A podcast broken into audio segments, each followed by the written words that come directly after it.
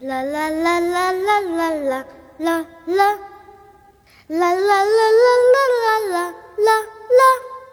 闲来无事，娱乐一下，欢迎收听咸鱼康复中心。啦啦啦。大家好，我是好像很久没有花冤枉钱的大米了。啊，真的吗？大家好，我是以买垃圾出名的小熊。因为我不是说过我最近都不太爱买东西嘛，就除非是为了宝宝一些必须的东西。嗯，我期待就是你生了宝宝之后来回看你那买的那些东西，来告诉我们有哪些是垃圾。啊，难道你们从上次你对我的安利无效就已经看出我可能 宝宝的东西都没买够？对对，我要吐槽大米。之前我给他安利了，根据我的同事们就是已经生产过好几个的人们总结的好用物品，我推荐给大米。然后大米说。就比如说那个尿布台吧，我说那个很有用嘛，因为可以不用弯腰，你知道吗？因为尿布台比你什么桌子、什么椅子要高一些，就不用弯腰，因为你很频繁的这个动作，然后大家都觉得很好用，很省腰。大米说随便放到哪个台子上不都可以吗？为什么非要是尿布台呢？真的就是呀，包括猪肉都是，你就是需要一个台子而已，你一个柜子，甚至我们家的床其实挺高的，洗手间那个台子也很高吧？当然你需要有一些垫子，不要让它冷到嘛，或者太硬。对啊，那就没必要专门去买个台子呀，就可以看出你抵御这种无效物品的能力还是很强的。那甚至可能错过了一些有效物品吧。你到时候再看吧，我自己自己做的选择。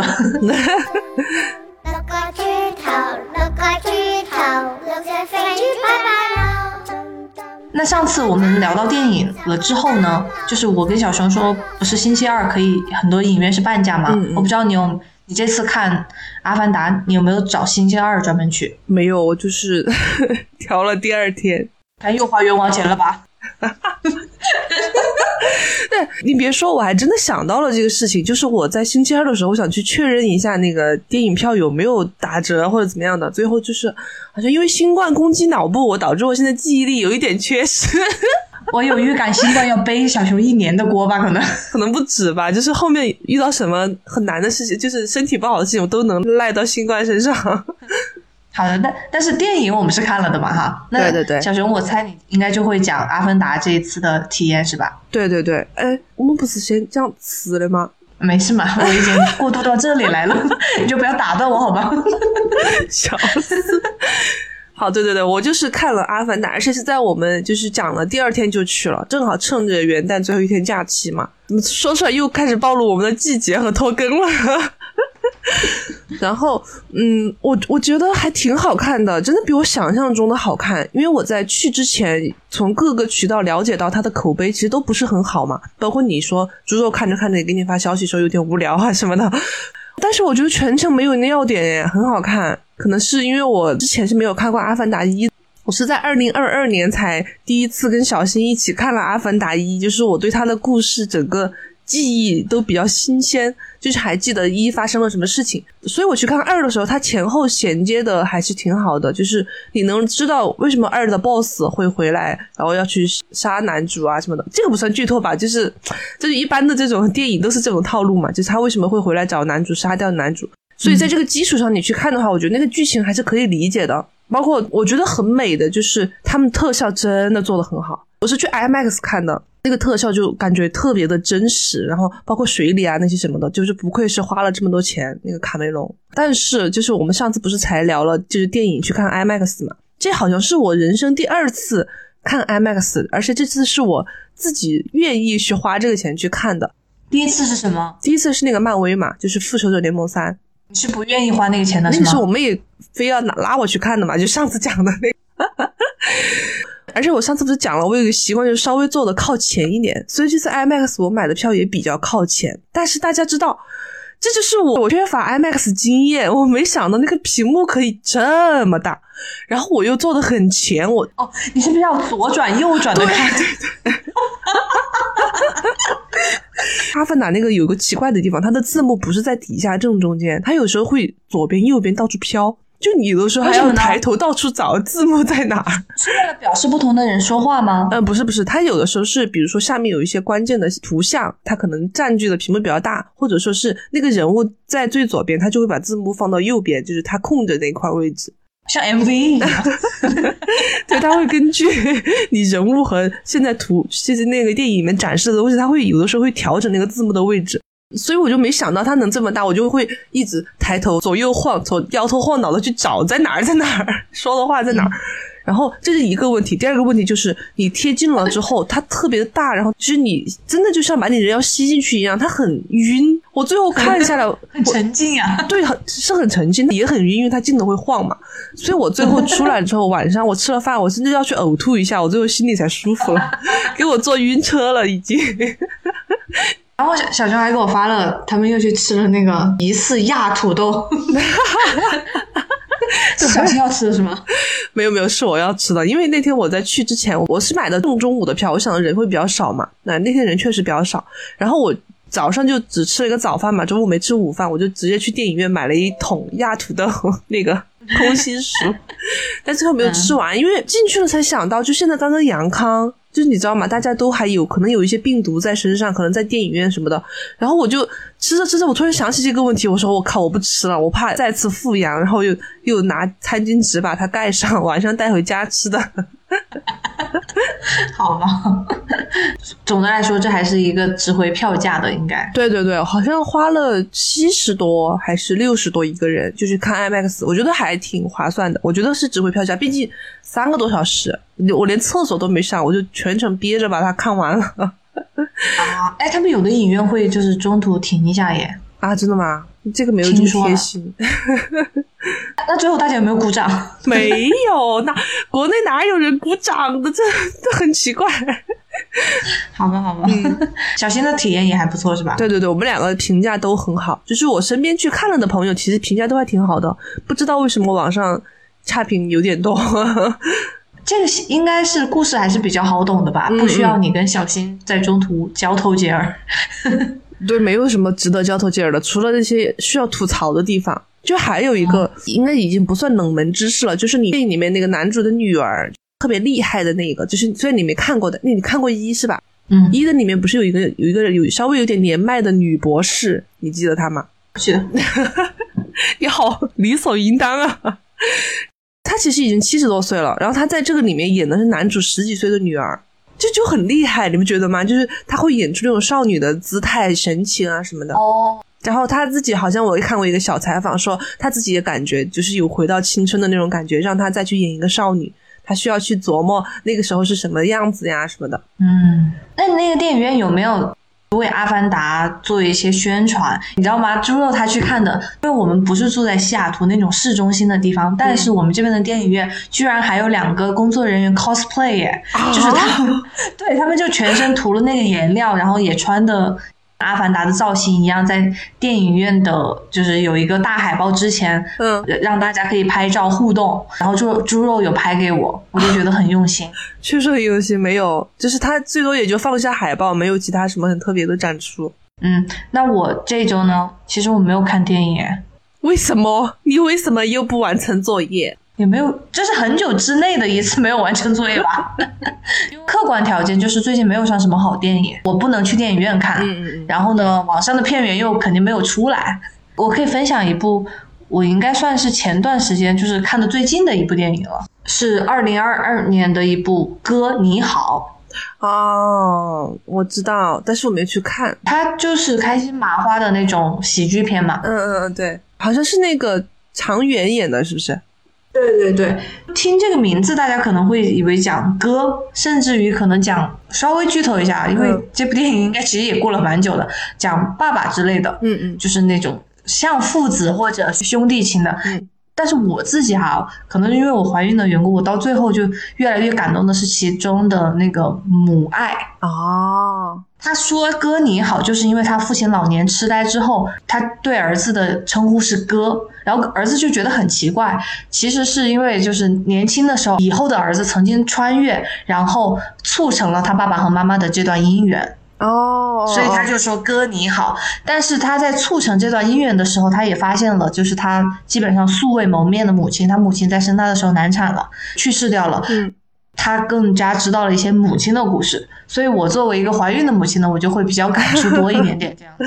嗯，最开始那个穿越的话，其实就可能会让我想到《你好，李焕英》，然后而且甚至是同一个公司和很多同样的演员嘛。对，后来发现还是会有不一样的，但是网上评分很低耶，大概四点几。啊，这么低？为什么？你有看一些影评吗？对我有看一些，他们可能就觉得。都什么年代了，还在说什么保大保小，然后因为生产而导致母亲死亡，这个设定很老套。然后还有就是，它毕竟是金麻花，就是这种感觉像系列喜剧了，不管是它的笑点的方式呀，或者是演员，大家可能会觉得有点老套吧。对，可能有点疲倦了吧？我觉得开心麻花好像还很中意这种穿越题材耶。就刚刚我们说到三部都是这种套路，然后最后发现。什么原来的才是最好的，或者是父母爱情之类的，这种好像都是这样。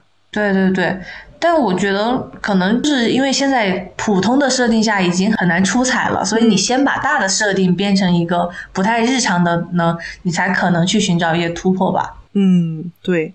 但我感觉听起来我能想象那个剧情了，就是我就算不去看那个电影，对，而且其实我对常远有一个，哎，不知道有没有他们的粉丝啊，就是我对他有一个不太好的印象，就是我去年不是在讲我们觉得哪些电影是不值得去看的，然后其实我之前还有一部电影就是《温暖的抱抱》，你知道吗？哦，我看过的，是不是也是常远演的？好像对，是的，他他就演一个洁癖嘛，对对对对对，就一个强迫症。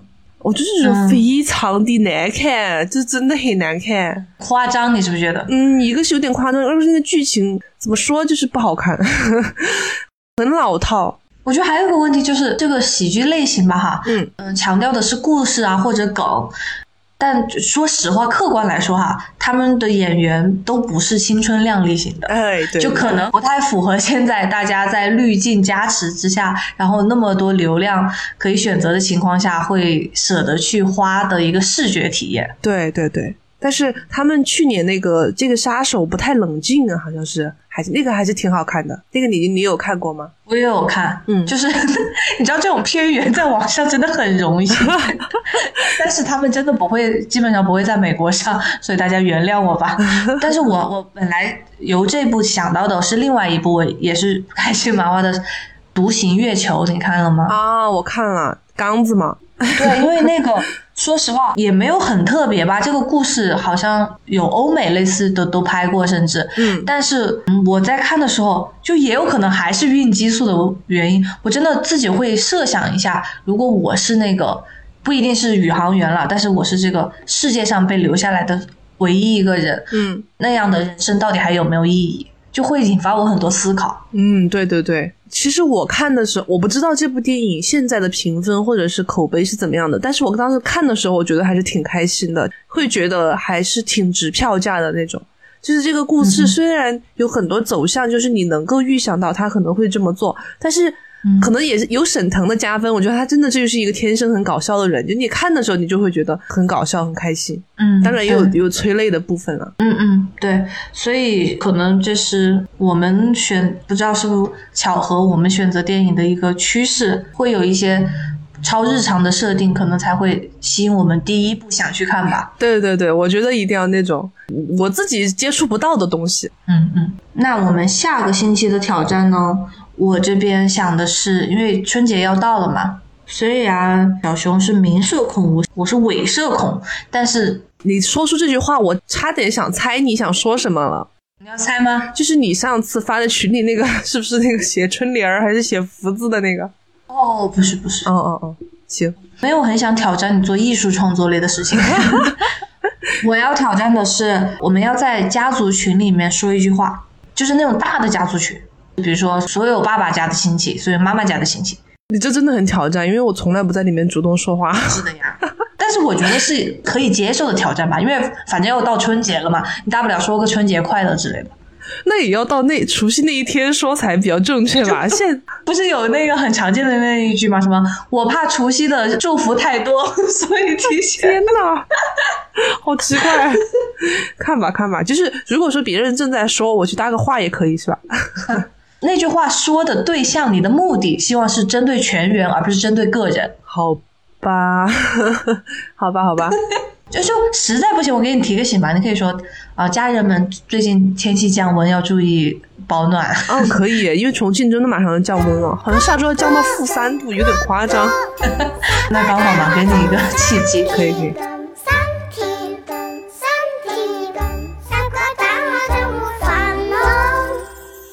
嗯，那我们现在来说我刚刚忘记的食材部分。我先讲吧，我想讲我昨天那顿饭，但是我吃的很没有达到我的预期吧，所以我就没有那么想讲的冲动。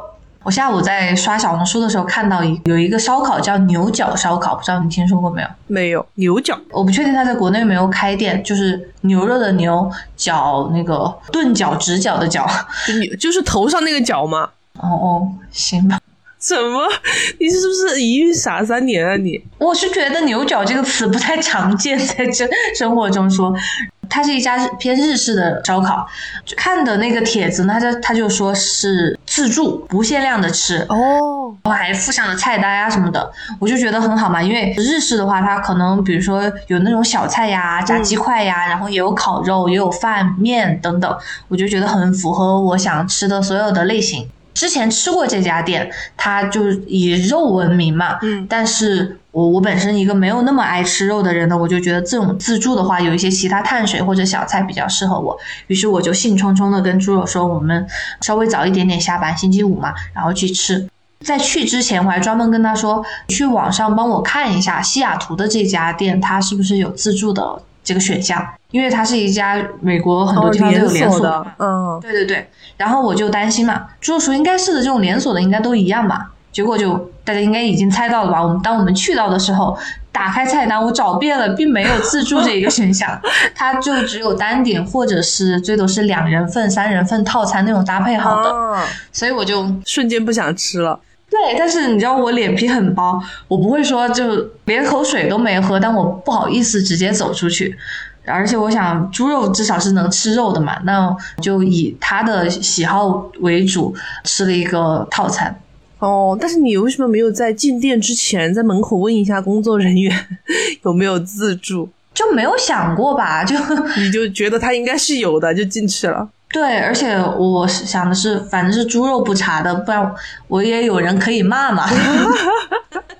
然后我就真的骂了他一整顿的饭的时间，但他自己吃的很香嗯，就是味道还是好吃的，是吧？对，因为它肉质的话肯定是比较新鲜的，嗯，但就是它肯定是肥肉夹杂的那种对肉，对，然后它的味道的话本身还是偏日式那种。不会说很辣呀，它最多是加点酱油，有咸味或者是有甜味，或者有一点点酸味的酱汁，不是很重口的那种。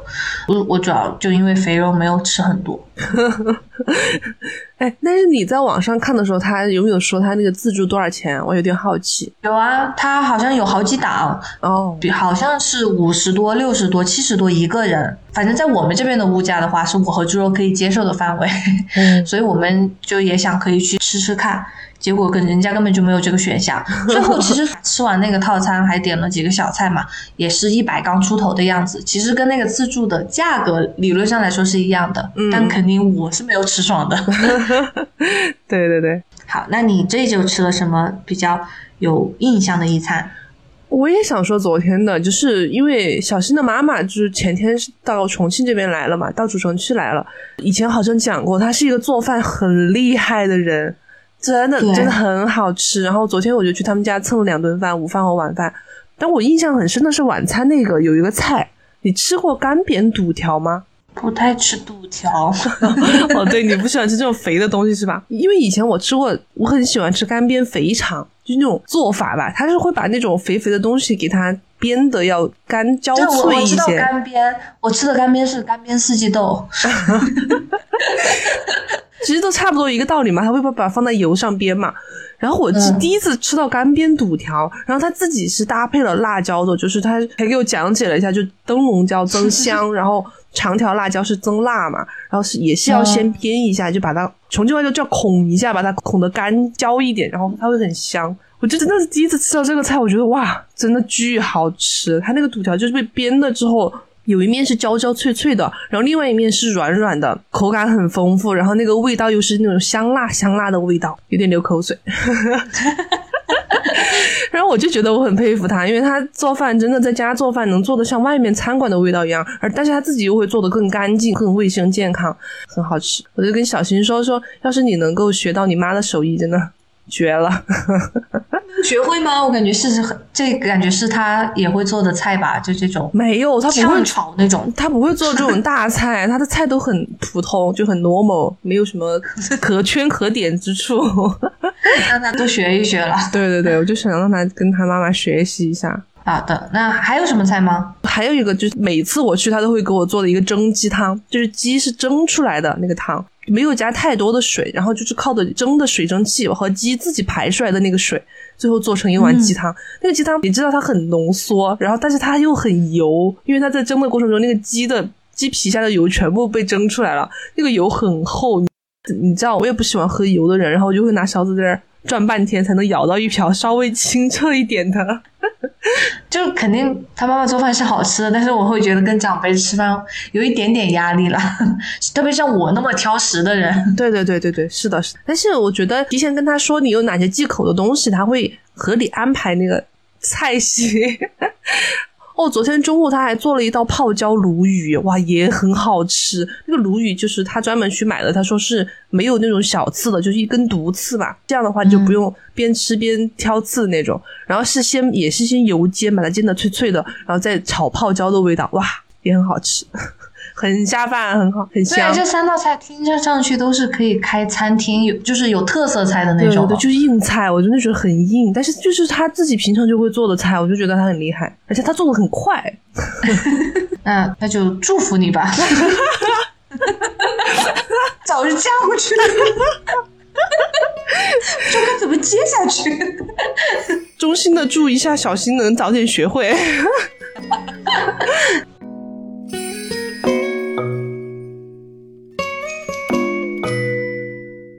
那他妈妈做的菜，我觉得肯定是，不管是做的色香味，然后出菜很快，包括自己家做菜，肯定是性价比更高的嘛。嗯，餐馆来说的话，啊，但是我们这一周呢，刚好要聊到一个反方向，就是也是小熊不太擅长的地方。小熊平时就是花了很多冤枉钱在外卖上面吧？冤枉外卖还好吧？我觉得最冤枉的是很多买来了但是没有用的东西。下面就来走进小熊的。冤枉！也不能光是我自己吧？你没有吗？我不信。我我有，我有写几个啦。来，你先抛砖。我其实最开始想到了一个东西，但是我觉得你应该会比我用的多一点，我用的会少一点。就是各大视频网站的会员。没有，我不跟你说过吗？美国，说实话，我们有几个那种华人的视频网站不需要会员，然后上面什么资源都有。因为你可能会用电脑看呀，或者是怎么样嘛，但是我不是很喜欢，就是比如说像苹果，就像平板电脑上面那个网页的播放器，我不喜欢它，就是它没有直接双击暂停或者起快进后退那种。功能。那些 A P P 里面的播放器做的要更好一点，但是又去看他们的 A P P 的话，又会有很多网广告嘛，我就会买会员。是有一个问题就是。你买了会员之后，你就只用到，因为我不是很经常看国产剧或者国产综艺的人嘛，我还是平时看 B 站比较多。去买了什么爱奇艺、腾讯啊，然后芒果啊、优酷啊，就是他们的会员之后，我可能就为了看那一部剧，但是我开了一整年的会员，导致我。大部分的钱都被浪费了，因为一年还是有个一一一两百块吧，可能。哎，不是有那个啊？对，就有那种联合会员卡，是吧？嗯，我有买那个，但是像其他的，比如说芒果这些，它没有联合会员的，就是你自己必须要单独开。有的时候他会说那种，就是你看第一集，他会提醒你开会员的话，连续包月第一个月会很少吧，就几块钱那种。然后我就把它开了，开了之后我又忘了关，他就会每个月扣我的钱。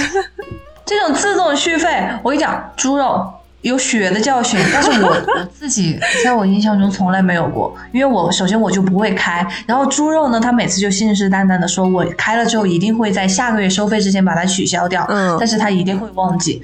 他是是真的有了很多血的教训之后，被我逼的每次要设闹钟，就是提醒他某一天要关掉。哎，但是如果你只想用那一个月的话，其实我现在掌握了一个诀窍，就是你开了之后，你马上把它关掉，嗯，下个月就不会续费了，而且当下你就记住了这个事情嘛。对，或许你有没有朋友呢？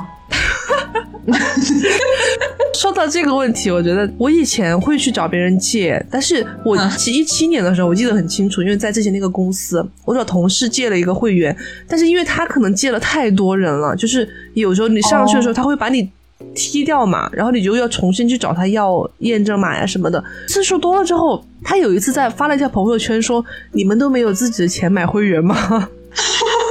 哇，这种有点过分吧？会不会仅你可见呀？不不不，他 但他应该不是针对我，因为我就找他要了两次吧，次数不是很多吧，我觉得。然后他是在我没有找他要的时候，就是我当时已经没有用了，他发了一条那个朋友圈，给我震撼有点大，你知道吧？我后面我就我就不太爱找别人借会员了，我觉得是一件很麻烦别人的事情，宁愿自己花点钱去开掉，就导致我花了很多冤枉钱。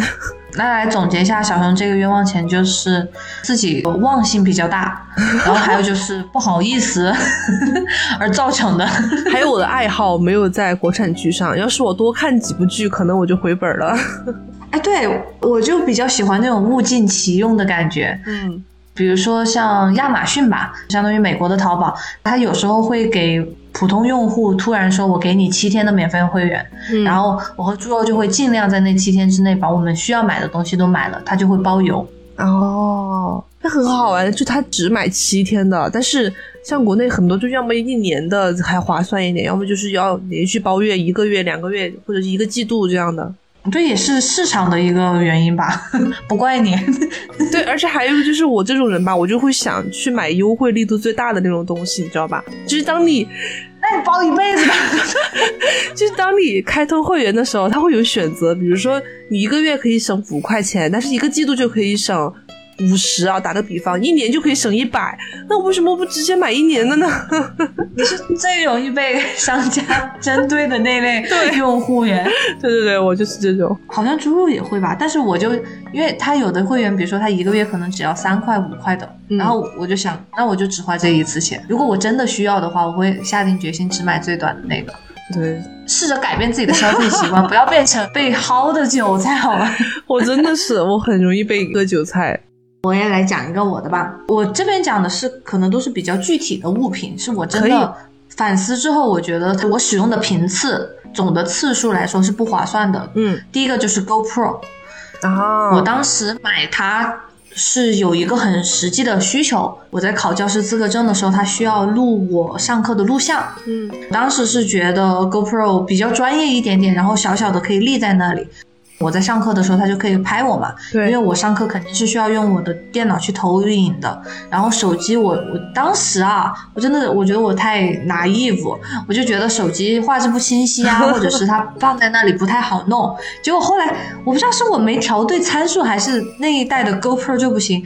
反正拍出来灰蒙蒙的，还不如我手机拍的呢。你是不是没有撕镜头上的膜呀？就即使哈，它比如说它真的是拍的精彩绝伦，我的作用也只是拿去当一个五分钟的片段而已。对对对，这个性价比太低了。而且后来的话，我我基本上就没有再用过这个东西了。然后大家知道 GoPro 的话，它其实就是以运动出名的嘛。你要什么爬山，甚至下水的话，你可以拍。但是我本身就是一个不运动、不户外的人，所以更没有用武之地了。但是你可以在你们出去旅游的时候用呀，比如说你出行的时候，你知道吧？你就是你会，你不是 B 站会发一些什么 Vlog 之类的，你就可以把它放在车上录沿途的风景，有没有想过？疫情首先你知道吧，肯定不会去很远、很漂亮的地方。然后我之前确实也有 B 站拍过我去什么森林公园呀、徒步旅行，但现在也也少了。而且就真的没什么好拍的，对对对，可能是我还没有找到这个乐趣吧。其实我刚刚也在疑惑，你为了拍一个教室就是讲课的片段，为什么要用 GoPro 呢？它从各种意义上来说都不是一个。就不是一个静态的摄影机，你知道吧？它更适合运动或者是去冲浪呀，这种第一视角的那种视频。我可能就是觉得很酷吧，单纯的，然后觉得自己可能以后会运动之类。所以这是个冤枉钱吧？这就很符合主题是吧？对对对，这个这个挺冤枉的。对，总结下来可能是对自己的认知有问题。然后同理的话，还有另外一个东西，筋膜枪。哦，这个我觉得因人而异，对我来说很有用。对，就是还是属于我对自己认知的问题。我以为我会锻炼的很频繁、很狠，就是一定要用筋膜枪放松肌肉。殊不知，首先我不运动，就算我就是假装的运动一下，根本没有达到肌肉那么酸痛的境界。还有就是，对我个人来说，我的使用习惯，我觉得太重了。哦，对对对，用它反而让我更累。是是是有一点重，但是你知道，我最开始接触筋膜枪的时候，在一个店里面，它可以试用。我当时一下就想到了，这个东西对我来说，它最大的用处不是说我按摩之后放松肌肉，而是我平时用来放松肩颈。真的很有用，我觉得对我来说，而且我不是有那个腰肌劳损嘛，然后我还可以这样反手去针对我那一个痛点去捶我的腰，就是它比那些什么按摩枕啊、按摩椅啊，对我来说用处更大，因为我可以直接在我想要的地方去打我的肌肉，可以一下子达到痛处，然后就会感觉很放松，所以我觉得这个东西对我来说还是蛮有用的。对，可能要看每个人不同的部位，对，包括就是我有时候。如果拿来按小腿呀、肩膀就不更不说了。我觉得肩膀会让我的手更酸，因为你要举得更高可以让猪肉帮你按。我们俩除了第一两次吧，后来就真的没有用过这个东西，封存在家里了。哦，真的吗？那蛮可惜的。你，我刚想说，你为什么不拿拿拿去二手卖掉？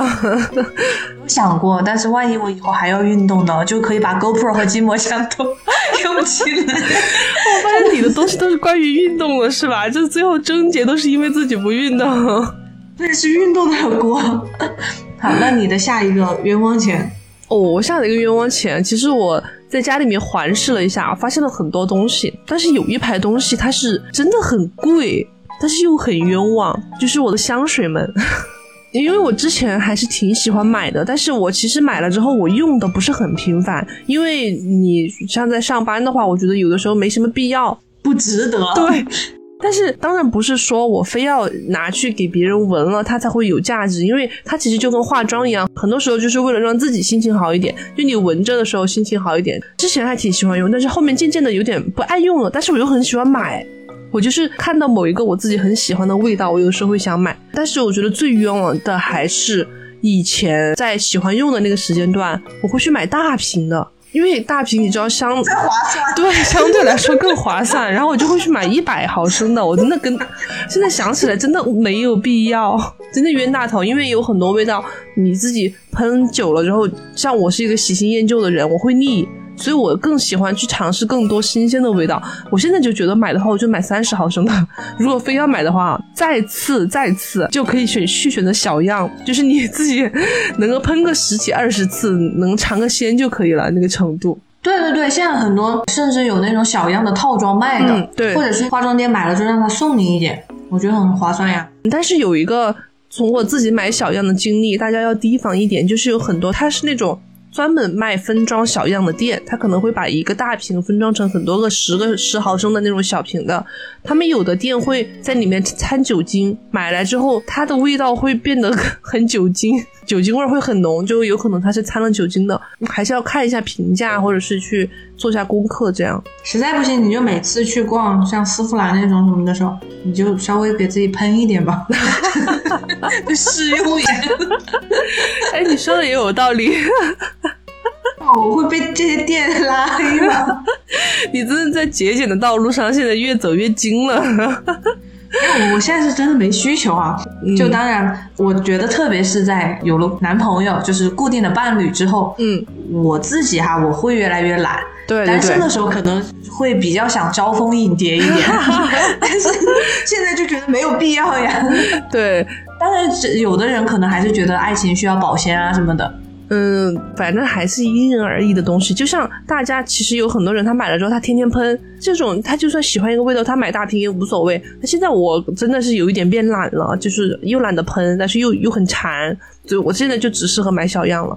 所以我之前买了十几瓶那种正装大瓶的香水，我就觉得很贵，真的很冤枉。而且这种东西你不知道它能不能过期，你知道吧？我现在有一瓶可能八年前买的，我我数了一下，我都不知道它现在能不能用。他们有的香水还要放在那种小冰箱里面的，嗯，就是要遮光嘛，因为它有可能会见光会分解啊什么的。而且还有一个点就是，我以前也买香水，我可能就是觉得喜欢的味道买个一两瓶，但我后来啊，我就觉得香水这个利润太高了。就说白了吧，它就是水加一些东西。香料，比起比如说像其他的啊，比如说像包包，我不知道可能是我自己不懂那个工艺啊，可能会有专家跳出来就是说我，人家那个也很难调配呀，然后什么原材料很难得之类的。嗯但是它的液体以及它的那个小包装的形式，就会让我觉得性价比有点低。哦，是的，是的。但是其实我能理解，你知道吗？就是它其实是一种脑力劳动，贵在它的技术含量。因为那个香水的味道，你拿普通人他是配不出来的，它是有秘方的，你知道吧？可能贵就贵在这个地方。就像我们做律师的也一样，你说大家不知道这个事情怎么回事吗？其实你去查一查，可能都知道。但是律师他就是一种脑力劳动嘛，他就把它汇总在一起。你能问我，然后我能答出来，所以我还是可以理解它为什么那么贵。嗯嗯，那你就继续买吧。有 毒吧你？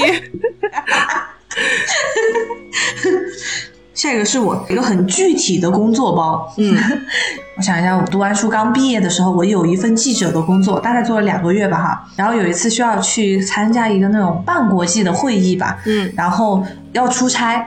当时我就觉得，因为相当于是你学生之后的第一份正式工作，你就会觉得自己需要就是穿的很职业呀，然后各方面要很精致的样子。嗯然后又出差的话，我就想我需要一个大的包包，有点类似于公文包那样子，我就专门去买了一个，也不是买的那种顶级名牌，不会很贵，但是会比普通的包包贵一点点。嗯，关键是我当时就买的非常的商务，就是那种黑色的，完全，呃 那个 size 也会比较大一点点，那种男人用的是不是？倒也没有很像男人，它还是一个女士的手提包，哦但是就在我之后的职场里面，完全没有用得到的地方。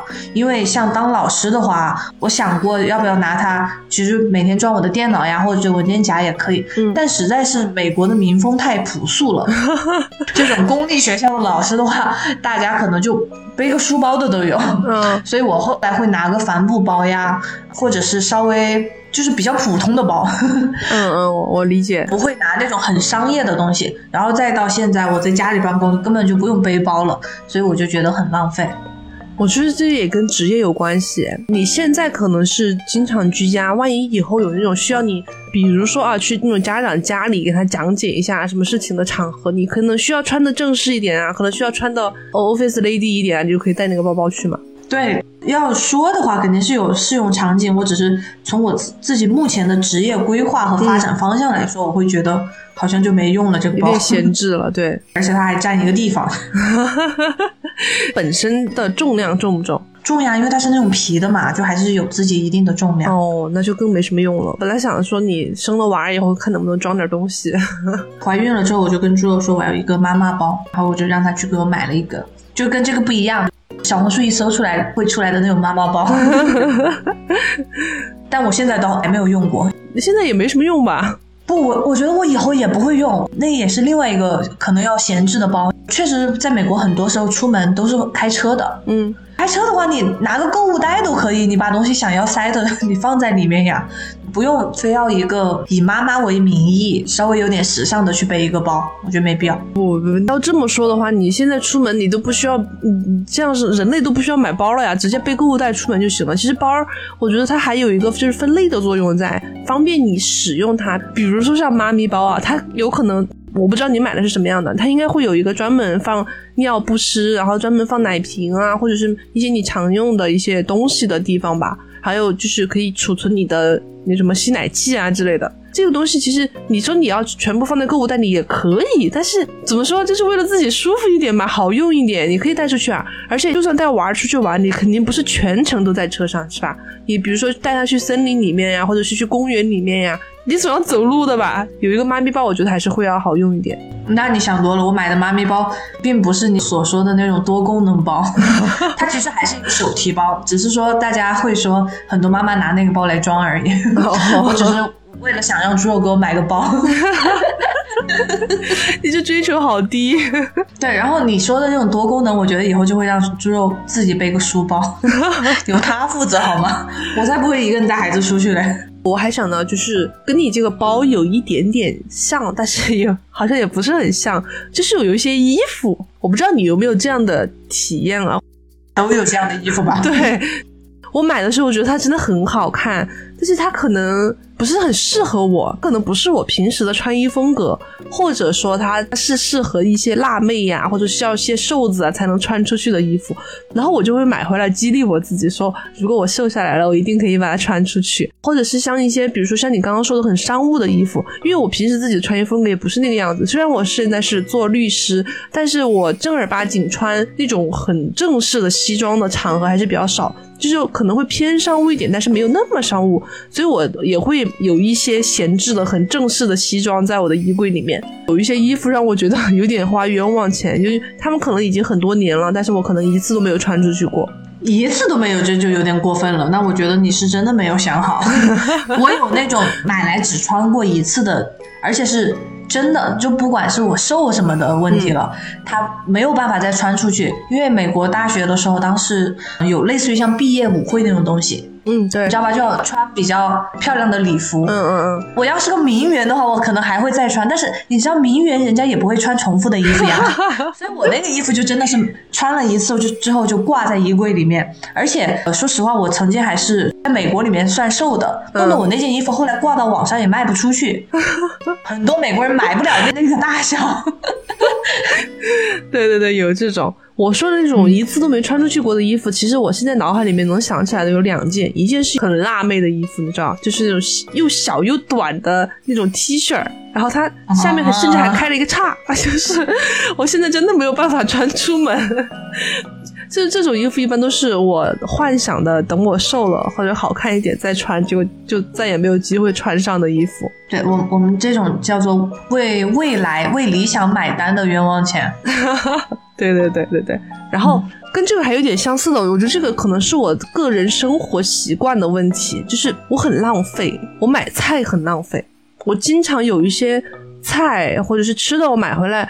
我把它忘掉了，就是把它忘在了冰箱里面，然后它自己过期了，然后我就只有把它扔掉，或者是菜烂掉了之类的。我昨天刚刚扔了一把菠菜，因为我本来想的是之前自己生病的时候买的，我想回来煮粥或者是炒菠菜吃，但是后面一直没有下厨，然后就把它浪费掉了。昨天我看它坏掉了，我就把它扔了。你是比如说忘记了，然后突然有一天发现了，然后已经不行了，你就把它扔了，还是说你自己其实隐隐约约我有一个东西，但是我就是不想吃它，不想动，直到它坏坏。了，我再把它扔掉。没有没有，我是忘了，我是忘了，因为我很少开冰箱。其实，就是我我买了东西回来之后，我把它放到冰箱里面，我真的会忘掉我买了。比如说，我之前可能浪费的最多的是酸奶。我其实是很想喝的，我之前能喝酸奶的时候嘛，我会买很多的无蔗糖酸奶回来。但是我可能晚上回来之后，比如说下了班回家，然后你其实想不起来你有这个东西，或者你要去喝这个东西，然后就直接稀稀疏疏就上床睡觉了，或者上床玩手机了，就根本就忘了你可以喝酸奶这个事情。然后最后喝的时候发现，而且酸奶保质期很短，你知道吧？就可能只有几天，然后一再看的时候它就已经过期了。那其实这个问题说难也不难，你就养成每天至少打开一次冰箱的习惯就好了。有道理，但是怎么养成呢？有那么难吗？这么一次，你把它放在你家门口，就是每天出门前一定要经过冰箱。那那有点难度，但是冰箱的位置是固定的，你可以可能可以定个闹钟吧。对，就在门口上贴个条。我也有个类似的食物浪费，但是我是真的来不及吃，你知道吗？我知道它在那里，但我吃都来不及了。像 Costco，它是那种量贩式的嘛，像国内也有 Costco，然后还有山姆士，嗯，它就是卖家庭装的，很多。它那个土豆一麻袋的土豆，但是说实话它不贵，它一麻袋可能就五六美元，嗯，而且它只有。这种麻袋大小的选择，你不能买一个小袋，除非你去那种其他的小超市。嗯，所以我每次就觉得五六块买了又不会怎样，但是扔的时候我还是会觉得心疼，确实是浪费粮食嘛。对，我可能会最后有三分之一它就完全发芽了，或者就坏掉了，吃不了。我已经很努力的在吃了，我们两个。但你真的不可能每天吃土豆吧？嗯，是的，是的，是的，就是还有类似的，就你刚刚讲的，还有就是山姆的，比如说它的蝴蝶酥，或者它的可颂，或者它的贝果，它量很大，它真的是适合家庭的。你一个人或者一两个人，你就算天天每天早上吃，它其实都吃不完。但它保质期又只有那么几天，你没办法，就只能浪费掉。我觉得这个要怪只能怪商家，他不出小分装。但是人家就是以量大才能薄利多销嘛，就是对于某的超市来说啦。嗯，但是就很浪费嘛，就是好像也也不能怪我们吧这种事情。怪我们家人不够多，要以大家庭住在一起。难道说没有那么多口人的家庭就不配买这种家庭式量饭装吗？但它很好吃啊。我觉得它是适合那种你至少有亲朋好友，就是你跟邻居关系还不错的那种。可以分享的那种。对对对，怎么感觉就是剩下的就是我在讲了？我之前讲过的一个很严重的事情，就是我的运动器材们。我觉得你今天应该有预感我要讲这个吧，但是 我之前都没有提，因为我觉得我之前已经讲过很多次了。我的运动器材，尤其是我现在买了椭圆机之后，其他东西都被我闲置了。我就发现椭圆机真的太好用了，所以我之前买的动感单车，还有我的滑行毯，还有我的那个 T R X 那个拉力带子，还有一个瑜伽圈、健身环，还有那种拉那种弹力带，反正都闲置了。就是之前买的所有的东西。你要不开个小型健身房？我是这么想的，以后有机会我可以搞个健身角，但是最终你能用起来的或者你用的多的，可能也就那一两样东西，是你要多经历几个才能找到适合你的，给自己找个借口。所以其他钱就感觉就是花了冤枉钱。对，但我跟你讲，有一个很好的想法，就是能督促你去多锻炼。嗯，比如说像椭圆机这种还是比较大件、比较贵的嘛，哈。呃，我们打个比方，它是一千块钱。如果你只健身一次的话，相当于你单次的消费是一千。如果你健两次，它就变一下就半价了。嗯，你就每一次的成本是五百，然后你就这样想。它当然，你越到后面的话，它那个成本就之间不会相差那么大，但前两次会非常的激励你，你就以这个让你养成一个习惯。嗯嗯，感觉你并不在意，我在意。就像我刚说的，我现在已经只用椭圆机了，所以它对我来说不是一个冤枉钱，因为我现在用的很多。但是像之前的东西怎么办呢？就是你没有办法同时锻炼两个器材呀，你只能选一个来用。是我就不会买椭圆机。那我不知道，对于运动这方面，我的钱的理智 是没有的。确实。好，最后一个吧，我来讲一个我的最后一个，其实是一个被动消费，不是我主动去买的，就是浴缸。哦，美国这个房子吧，或者其实国内很多房子，它会设计一个区域，就是给你浴缸的。然后像我们这个的话，它基本上我们当时的硬装全部都装好了嘛，包括浴缸，那就没办法呀。但我自己本身而言，我不是一个很喜欢浴缸泡在里面的那种，嗯，我会觉得比较浪费水，然后又太仪式感的东西不太适合我。它会保温吗？我一直很好奇。浴缸理论上不会保温，只是说你当你的容积有那么大的时候，它降温没那么快而已。哦，我我也不太能理解。如果它能保温的话，我是可以理解的，因为我自己有买一个泡脚桶，那个泡脚桶现在用的频率还蛮高的，因为它会。升温保温，然后你就可以一直泡在里面，很舒服。我有想象过，如果说它是一个浴缸的话，比如说它能保持在四十度，你在里面泡个一两个小时啊，可能有点夸张，那个人可能会泡晕，但是可能泡个半个小时，我觉得还蛮舒服的。因为我是之前没有尝试过浴缸，但是我一直有想尝试的想法。他们有的会，比如说去旅行或者出差的时候，会用酒店的浴缸，但是在消毒之后啊，因为会觉得那个水可能就是不是自己付钱嘛，就比较没有那么大压力。或者有的酒店会比较漂亮一点，就有那种享受的心情在。啊，对对对，那种可能可以，但是像平时普通的酒店浴缸，我是肯定不会去用的，会觉得它很脏。对。我自己真的基本上没有在家里，就是非要这样享受一下，会觉得有点做作。个人意见，大家不要针对我。对对对，应该是有很多人喜欢泡浴缸的，就是他会感觉，就像大家说的，会卸下一天的疲惫啊，那个样子，就泡在里面，他可能会给你一种包裹漂浮的那种在水里的感觉。对，但现在的 bug 就是我没有办法把它取消掉。除非我自己要重新装一下，而且还得把浴缸那个区域重新想做一个什么东西。然后美国这边还特别流行的是，就你刚刚说的那种恒温的，它相当于就是一个大的正方形。啊，我知道你说那种，对，按摩浴缸那种。它是一个单独的，你可有的人甚至把它放在院子里，然后你插线有水就行了。那个一般来说是可以按摩，然后也有恒温的这个。但是我们家首先院子没有那么大，而且就觉得很奇怪呀，在那个露天里面，除非你真的有个庄园吧，我觉得。我觉得还是因为美国人他们没有太多那种比较方便的公共澡堂，或者是那种温泉嘛。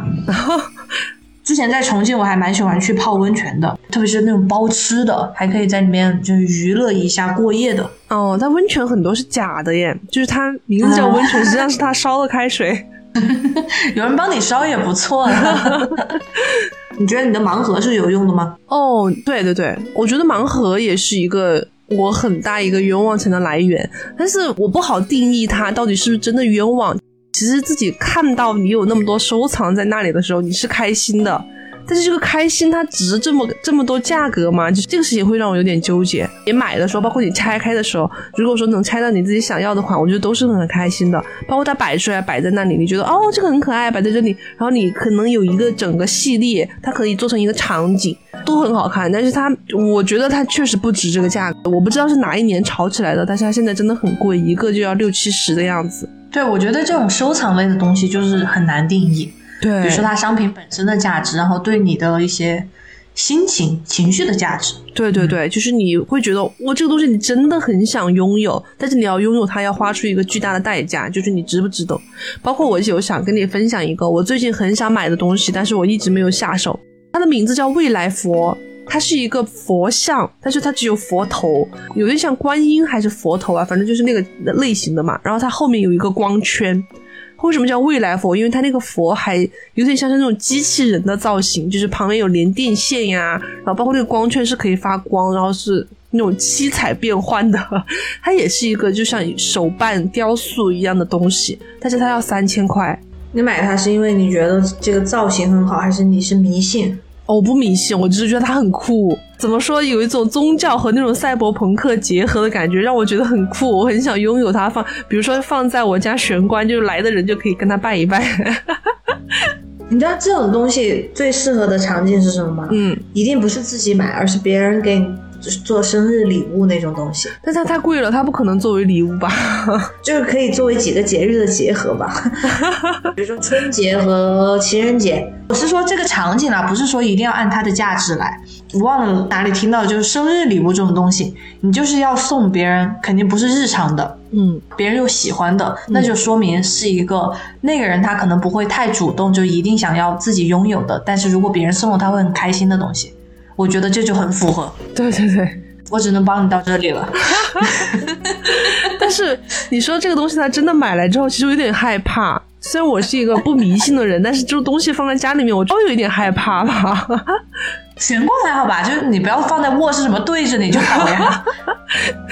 你 想一下，就是我是经常会受到这种外观诱惑的人，我会觉得这个东西很酷，我很想拥有它。说这个，就是我还有一些东西，就是乐高和那种金属拼图。我家里真的有很多个没有拆开的，但是这个东西我不觉得它是冤枉钱，是因为我我觉得我总有一天会拼它，然后它的价值就回本了。那但是在你拆开它之前，它的价值还是零啊，对，它就是只能放在那里积灰。那今天我们讲到了很多我们觉得可能曾经不冤，但是现在想起来会冤枉的钱吧。嗯，还是劝大家要理性消费，甚至包括这两年。疫情的原因，经济形势也不是很好，大家一定要未雨绸缪，先要保障自己有一些预备资金，然后保证自己的基本生活，再可以更好的去追求一些想要的精神上面的满足。对对，我觉得现在花钱之前真的要思考一下，你是不是真的需要这个东西，它会不会闲置，它会不会以后成为你家里角落里面没有用的垃圾？真的，我现在在买之前，我觉得都要思考一下。为什么要这样？这个表情。我不信，我觉得你的问题是你看到有的东西打折，有的东西越大越划算的时候，你还是会失去理智。可 能真的有可能。你不要去逛直播间哦，我觉得不适合你。我真的不逛直播间，因为我不喜欢一直等着他讲到我想要的东西，你知道吗？但是他们很划算耶，是真的有的很划算。结尾吧，就是如果你也喜欢咸鱼康复中心的话，欢迎在微信搜索 Fish Friend 二零二一来添加我们的咸鱼小助手，一起进群聊天摸鱼。好了，那我们本期节目就到这里，再见，拜拜。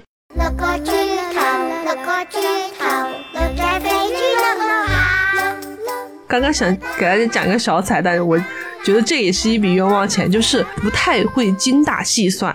其实有很多东西你知道，比如说李佳琦他今天晚上会在他的直播间里面卖，然后他会便宜一些。但我我不喜欢去蹲直播间，然后我会看到那个店里面可能本来的价值跟他卖的价值可能差了五块十块的，很多人他会去省这个钱，但是我我就直接就买了。但是事后想的话你是，觉得自己很酷吗？不是我是懒的，我真的不想花费那个精力。然后我事后想的话，我有的时候会后悔，我会觉得哇，这一样东西五块十块，这么多东西加起来我就可以省个几百块，我有时候又会很后悔。我觉得这也是我花了一笔冤枉钱。对对，就是没省到钱的冤对枉钱。对对对对，就是没省到。但我也不是那种人嘞，我我是会觉得时间成本的话，如果要计算在内，那就是很麻烦呀。嗯，也是吧。哎，那你会不会？我靠！我刚刚还在想，我的脑壳突然消失了。你看，这就是新冠攻击我的证据。那新冠还在攻击你，你旁边就住了个新冠，你快把那个未来佛买了吧。啊，我真的忘了，算了，不想了。哦，我想起来了，那你会不会，比如说你买了什么东西之后啊，我不知道，我不知道美国有没有，就他会给你一张小卡片，说你好评返现，你会不会去做那个事情？美国很少，嗯，在国内的话，我我会让我妈去做这件事情，然后我妈就不做，然后我也不做就算了。如果美国有的话，我会让猪肉去做这件事情。就猪肉最近就被我在我的督促下面下了一个 A P P，那 A P P 每次你上传你的小票会给你一定积分，积分攒攒到多少之后会给你返那种礼品卡之类的。哦我在督促他做这件事情。我现在有想，如果说我之前所有买的东西，就是好评返现的金额加起来，应该也也不少。现在那个的话也也还是有一个时间成本，甚至于你自己的这个心理成本。信誉，对对对，要看你自己觉得你想不想了。对它到底是不是值得？但是我我会遇到那种我真的很想给他好评的东西，我会去给，但现在我很少评价。好的，大家如果有任何关于这方面的省钱、浪费钱的经历，也都分享给我们吧。对，如果大家有什么省钱又不浪费时间的小技巧，一定要告诉我。好了好了，拜拜。拜拜。